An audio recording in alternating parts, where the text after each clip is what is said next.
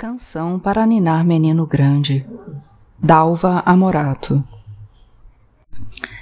Dalva Amorato entrou na vida de Fio Jasmim pelas vias do esquecimento, na cidade de Águas Infindas, em uma das viagens do moço, quando uma chuva de dias e dias desabou no caminho. Tantas foram as águas que várias ribanceiras caíram sobre a linha férrea, obrigando o trem a parar. E, na afobação da descida, Fio Jasmin, justo o mais novo dos maquinistas, pisou em falso. Água não é chão firme e, ao invés da segurança de uma terra estável, a desamparada pisada de Jasmin tombou o corpo dele no chão. E deitado, o moço ficou um dia e meio no pequeno hospital da cidade, meio desmaiado, enquanto a chuva continuava fazendo estragos nos arredores. Assim que os habitantes de Águas Infindas souberam do acontecimento da parada forçada do comboio na cidade e do ferimento de um dos maquinistas, visitas feito romaria aconteceram no hospital. Dalva Ruiva, a mulher mais rica da cidade, ofereceu seus préstimos, caso precisasse de um quarto particular para acolher o maquinista machucado. Não foi preciso. Em menos de uma semana, Fio Jasmin ficou bom. Entretanto, não se lembrava com nitidez dos fatos imediatos após a queda. Tinha apenas uma vaga lembrança de uma noite de tempestade. O rio transbordando, os gritos dos outros dois maquinistas e depois mais nada. O que ocorreu após Parece que as águas tinham levado também, pois tudo se diluiu na mente de Jasmin. Dalva Ruiva tinha sido uma das primeiras visitantes do maquinista, quando ele estava ainda em estado de meio desmaio. Sendo assim, lembrança alguma ficou na memória de Fio Jasmin da primeira aproximação da mulher. Dalva Ruiva não ficou desenhada, nem como um fugidio esboço na mente esquecida de Jasmine. E mesmo quando ele recuperou aos poucos quase todas as lembranças, inclusive a do momento exato da queda, da alva ruiva, do encontro primeiro, não lhe veio à mente. Fio Jasmin se lembrou até do grito desesperado que ele emitiu, chamando por socorro. Brado que se molhou na tempestade menos da imagem da ruiva do hospital lhe oferecendo os préstimos. Dela, nada se fez em suas lembranças. Os companheiros de trabalho de Fio Jasmin rememoravam o tombo do mais novo, agradecendo à vida a plena recuperação dele. Poderia ter sido pior. Ele chegou a bater a cabeça na escadinha de entrada do vagão. Ainda bem que as coisas mais importantes do corpo dos homens e das mulheres ficavam entre as pernas. Já pensou se o fio Jasmin tivesse com o tombo amassado os ovos e não machucado a cabeça? Como haveria de ser? As mulheres não iam querer mais nada com ele? Homem desmiolado continua sendo um homem. Agora, um homem com os ovos amassados não passaria de um galo velho inútil para qualquer galinha, até as velhas. E assim seguiam as brincadeiras deles. Fio Jasmin ria e ria. Ai, ai, ai, eram tantas piadas. Bom, lá estava ele, vivo, duro, rígido e pronto para as mulheres. E, maliciosamente brincando, Fio dizia aos companheiros que ele devia um agradecimento especial a essa tal de Dalva Ruiva. A ricaça da cidade, a que, quando ele ainda estava em estado de torpor, fora visitá-lo e estava disposta a levá-lo para casa. Queria que ela insistisse no convite. Agora ele estava pronto e com muita saúde. Muita. Dalva Amorato como muitas mulheres que não se exibem com um homem, que elas apresentam como marido, noivo ou mesmo namorado, tinha a vida como motivo de especulação. Sobre ela inventavam-se tantas ficções que ninguém conseguia saber exatamente qual enredo seria o verdadeiro em relação à vida dela. Exposta a julgamentos alheios de homens e de mulheres, Dalva Ruiva seguia sem prestar atenção no que diziam sobre ela. Contavam que ela era separada do marido, que lhe dava uma boa pensão. Outro enredo informava que ela era viúva de um empresário rico. Havia também um diz que diz de algumas testemunhas que juravam que já tinham visto a ruiva sair de uma casa de alta prostituição. Os clientes dela seriam políticos, jogadores de futebol e gente da classe artística, aquela cuja arte permite que se ganhe muito dinheiro. E ainda intrigavam dizendo que, com essa profissão do pecado, a ruiva tinha conseguido uma renda tão farta que dera para ela construir uma mansão no Nordeste e era lá que ela ia morar um dia. O fato é que Dalva andava muito bem vestida. Suas crianças estudavam no melhor colégio da cidade, tinham um motorista particular e tudo.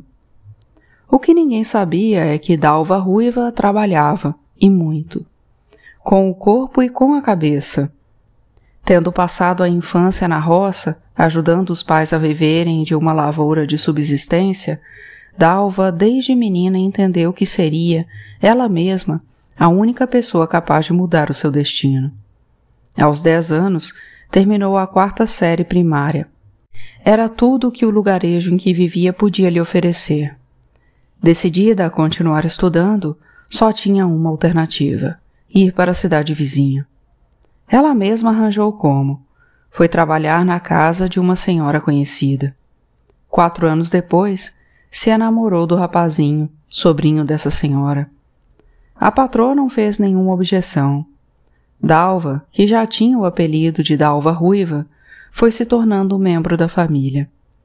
Ela tinha 14 anos e o rapaz 16. Acabaram de crescer juntos. A tia do rapazinho tinha uma consideração especial com Dalva, mas conservava a menina como empregada. Ia-lhe ensinando as prendas domésticas, dizendo que estava preparando a mocinha para ser uma boa esposa para o sobrinho. Dalva estava feliz, tinha saído da pobreza da roça e tinha um sonho escondido.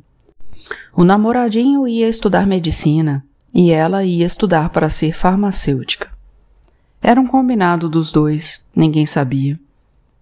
A vida e o namoro de Dalva seguiam tranquilos. Casaram-se ele com 18, ela com 16 anos. O maridinho foi para a capital estudar medicina. Ela continuou morando na casa da tia dele. Ali era a moradia do casal. Só se viam quando ele vinha de férias. Se viam e se amavam. Durante quase oito anos, essa foi a vida do casal. Desse modo, Dalva Ruiva viveu, inclusive a primeira e a segunda gravidez. Quando o marido terminou os estudos, veio de vez da capital e montou consultório na cidade. A tia deu uma festa. Dalva e a tia foram cumprimentadas pelas mulheres da família. Parabéns repetidos diziam que a tia do rapaz e ela tinham feito dele um homem. Elas tinham formado o rapaz, que, tão menino, havia perdido a mãe. Tinha sido a maior tristeza quando a mãe dele morreu de uma doença estranha. Ele tinha apenas três anos. E o pai. Ah, o pai, não aguentando viver a viuvez, na casa onde tinha sido tão feliz, sete meses depois, partiu dali. Deixou uma carta para a família da esposa morta, pedindo que cuidassem do menino. Nunca mais deu notícias nem buscou saber nada sobre o filho. A irmã mais velha da falecida esposa se tornou mãe do rapazinho. E, mais tarde, recebeu Dalva de bom grado para ser namorada do sobrinho. Vicentinho estava crescendo, ia precisar de uma namorada e futuramente de uma esposa. E por que não a menina que tinha chegado para trabalhar com ela? A mocinha era bonita, muito bonita, branquinha, ruiva ao natural, sem precisar pintar o cabelo. Assim pensava e regozijava a tia. Tinha vindo da roça, tinha bons costumes e seria fácil fazer dela uma boa esposa. Dalva não alcançou de imediato o sentido da fala das mulheres, principalmente das mais velhas. De noite, enquanto o jovem marido médico estava na sala conversando com as autoridades locais, Dalva amamentava o segundo filho e preparava as crianças para dormir. A tia do recém-médico, Dr. Vicentinho Coimbra, entrou no quarto e, chorando, abraçou a moça, dizendo que estava muito feliz, muito feliz. Apesar de o sobrinho ter perdido a mãe, com três anos somente, ela conseguira fazer dele um homem. E Dalva, a jovem esposa, cumpridora dos deveres conjugais, tinha um papel fundamental na vida do rapaz. Ela e Dalva mereciam todos os cumprimentos. Tinham feito o que a mãe dele faria para o filho se tornar médico. Ela, a tia, estava muito feliz. Ele estava muito feliz. A família estava muito feliz. Dalva se assustou. Só ela estava se sentindo profundamente infeliz. Só Dalva Amorato estava se sentindo profundamente infeliz. O nome do marido como médico ia ganhando respeito e popularidade na cidade e nos arredores. Um médico de uma cidade vizinha, já experiente, bastante conhecido, propôs ao Dr. Vicente Coimbra abrirem uma clínica. Vicentinho aceitou e passou a atender na cidade vizinha duas vezes por semana não conseguindo e não se esforçando, muitas vezes, em voltar para casa. Dalva e as crianças passavam a noite sem a companhia dele. Nunca mais se falou nos estudos que Dalva gostaria de fazer. Tinha sido um combinado entre os dois. Uma única vez que Dalva buscou o assunto e colocou o desejo em cena, Vicentinho argumentou que seria caro para ela estudar ele ainda não dispunha de recursos em folga para tal empreitada. Afinal, o trabalho dele tinha uma remuneração segura todo mês, mas era só o dinheiro dele que entrava em casa.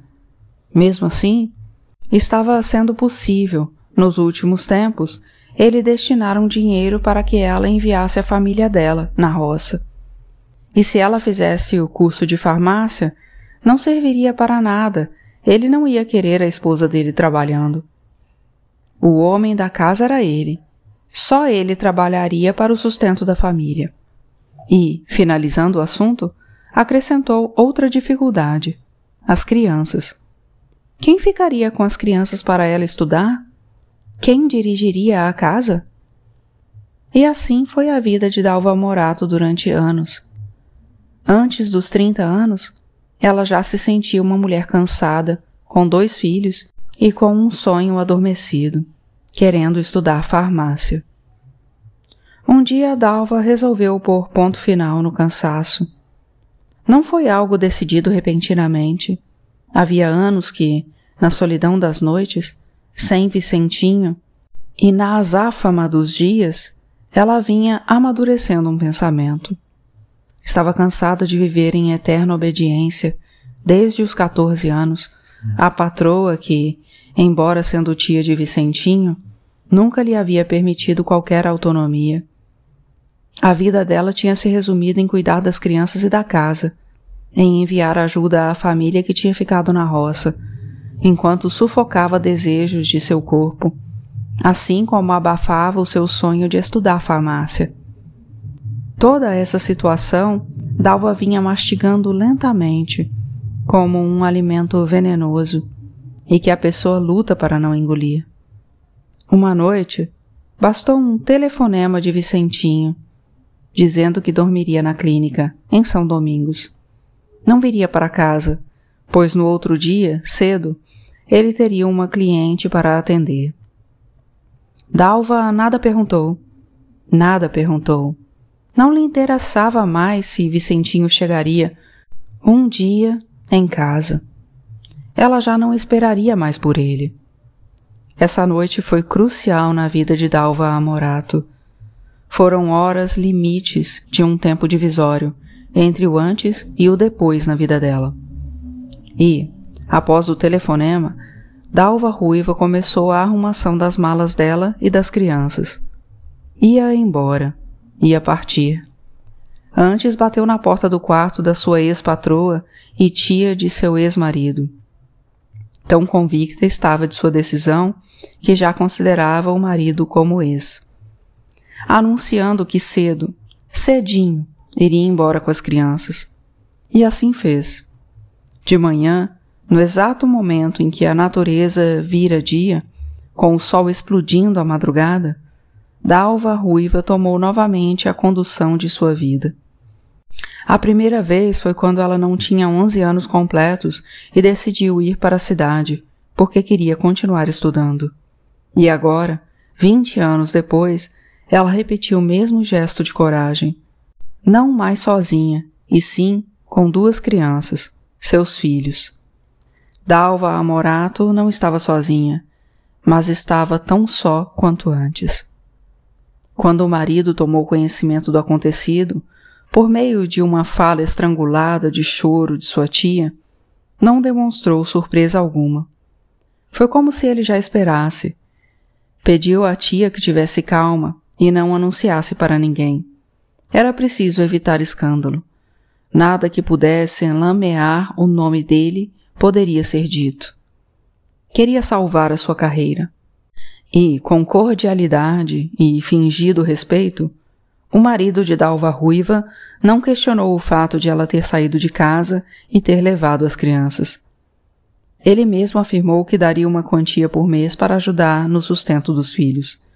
Entretanto, tinha um pedido a fazer: que ela fosse viver com os filhos bem longe da família dele. Dalva Ruiva atendeu. Ela também não tinha motivo algum para morar na mesma cidade do ex-marido e dos familiares dele. O país era grande, imenso. Ela poderia ir e ir. Jogando com a sorte e apostando em melhores tempos, Dalva escolheu uma cidade chamada Dias Felizes para ir viver com os filhos. Um lugar bem distante de seu estado natal. O dinheiro que ela levara, economia dos gastos domésticos, mais o que Vicentinho depositara para ela, no dia mesmo em que conversaram rapidamente sobre a partida dela com as crianças, dava para ter calma nos primeiros instantes e pensar novos meios de sobrevivência e seguir seus projetos de vida. Entretanto, precisava trabalhar. Queria fazer o curso de farmácia, mas, antes, terminar os estudos anteriormente necessários para isso. Consciente de que só poderia investir nela própria, sabia que precisava escolher um trabalho que lhe desse retorno farto e rápido. Veio em mente trabalhar com vendas de carro, por exemplo. Não conseguiu o retorno necessário e esperado. Venda de imóveis também não. Eletrodomésticos foi decepcionante. Novamente organizou uma planilha de gasto. Aluguel da casa, pagamento de escola e de acompanhante para as crianças, despesas alimentares, etc. E ainda, ou principalmente, custear seus estudos, os preliminares e depois o curso de farmácia. A solução veio rápida, sem dúvida, sem constrangimento algum. Ia trabalhar vendendo seu corpo. Sexo. Se fosse cantora, venderia a voz. Se fosse bailarina, venderia o corpo no movimento da arte de dançar. Se fosse professora, venderia a sua capacidade, a sua didática, o conteúdo aprendido para ensinar. Se fosse médica, a sua capacidade de cuidar, de curar, de orientar na procura e na conservação da saúde. Se fosse cozinheira, o seu dom de cozinhar. Não tinha nenhum desses predicados, e talvez esses tomassem mais tempo para aprender. E para a Dalva Ruiva, se tratava de correr contra o tempo, ou melhor, agarrar um tempo que ficou vazio, sem movimento algum para a realização de seus sonhos. E sem qualquer acanhamento ou dúvida, Dalva Ruiva tomou informações de como agir. A primeira providência tomada foi a de alugar um quarto, por um mês, no melhor hotel de uma cidade um pouco distante de onde ela estava morando com os filhos. Depois foi a distribuição em alguns lugares chaves da cidade, como restaurantes onde se reuniam políticos, clubes de futebol, camarins dos artistas de grandes shows. Em suma, locais onde gente endinheirada costuma se encontrar. Discretos cartõezinhos oferecendo horas de amor. Dizia ser um atendimento sigiloso e pedia também discrição em relação a ela, que estaria no local para amorosamente atender quem viesse procurá-la para desfrutar de seu atendimento profissional. Em um mês, Dalva Ruiva montou freguesia e, sem dificuldade alguma, começou seus estudos e, em menos de dois anos, matriculou-se no curso de farmácia, em uma das melhores instituições de ensino da cidade de Dias Felizes. Quando Dalva Ruiva viu o fio Jasmim meio desmaiado na cama do pequeno hospital da cidade de Águas Infindas, pôde perceber que ele era um homem muito bonito. Desejou que ele estivesse acordado para conhecê-lo melhor. A semana passou, ele se recuperou em curto período e não precisou se hospedar na casa dela, o que seria muito prazeroso para os dois. As chuvas cessaram, as águas baixaram, os trilhos apareceram e o comboio partiu sem esperança alguma de retorno à cidade. A cidade de Águas Infindas não fazia parte do roteiro do serviço do trem. Nem estação a cidade possuía. Improvável seria um novo encontro dos dois. Entretanto, os caminhos deles se cruzariam novamente. Dalva Ruiva, tendo terminado o curso de farmácia, logo logo conseguiu trabalho no ramo Trabalhava como representante de laboratórios e, em algumas cidades, dava plantão nas farmácias locais, em dias pré-determinados. Ela ganhava ainda um bom dinheiro extra quando atendia, vez ou outra, homens endinheirados que ela encontrava pelas andanças, como farmacêutica. Dalva Amorato era boa em tudo, plena, punha paixão, intensidade, alma e corpo em tudo que fazia. Um dia, em uma das viagens a trabalho, ela reencontrou o fio Jasmim, na cidade conhecida como Grande Infância. Aliás, foi Dalva Amorato que reencontrou o fio Jasmim, pois ele não se lembrava dela. Jasmim sabia que ela existia. Sabia do oferecimento dela para cuidar dele mas não se lembrava da ida de Dalva ao hospital para visitá-lo. O que Fio Jasmin sabia de Dalva Ruiva era que seus colegas de trabalho tinham dito. E eles, como homens, só viam, só falavam, só inventavam, só imaginavam determinados predicados das mulheres. Fio Jasmin também só se interessava por aquilo que os seus colegas sabiam dizer. Dalva e Fio se reencontraram diversas vezes em variadas viagens. Durante anos de trabalho dele e dela, os dois se permitiam renovar prazeres ao longo do tempo. Certa ocasião, não se sabe se por descuido ou não, Dalva Ruiva se engravidou de Fio Jasmim. Quando se reencontraram, a criança já havia nascido. Ela contou para ele o homem escutou a notícia em silêncio e depois perguntou como ela sabia que a criança era filho dele. Ela não respondeu e se entregou a ele com mais afã ainda. Teria uma nova gravidez. Ela não precisava em nada do homem que estava ali com ela. Aliás, precisava sim de afetos. Mas seu príncipe negro parecia tão sozinho tão desamparado, tão escorregadio em sentimentos para além de uma virilidade física que, uma vez satisfeita, apontava para o nada. E, com um misto de ternura e compaixão, Dalva abraçou o fio Jasmim, como nunca tinha abraçado homem algum. Ele correspondeu ao abraço, como se estivesse feliz. Com o fio Jasmim, Dalva Amorato ficava pelo prazer de se abrir para um homem que a fazia feliz por alguns instantes. Fio Jasmin nem percebia. Ele também não percebeu a barriga de três meses que timidamente apontava no corpo de Dalva, quando se reencontraram na cidade de Dois Laços. Era o segundo filho de Jasmin em Dalva Morato. O terceiro filho, Dalva não comentou, nem deu a Jasmin a oportunidade de vê-la grávida. Quando soube que o trem da CFN pararia na cidade de Ferrompida, ela mandou um recado que, por motivos maiores, a sua visita à cidade seria adiada por duas semanas.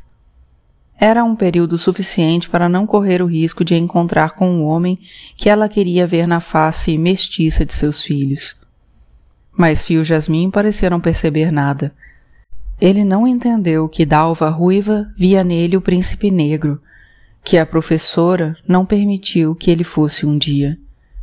Dalva Ruiva queria ter filhos com Fio Jasmin.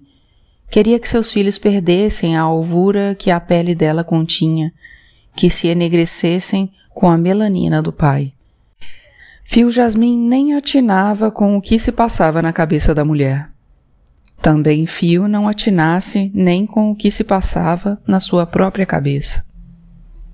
E orgulhosa consigo mesma pelos cinco filhos que tivera, sendo que, de três deles, o pai era Fio Jasmin, escolha que conscientemente ela fizera por Jasmin, dentre homens que atravessaram a sua vida e o seu corpo.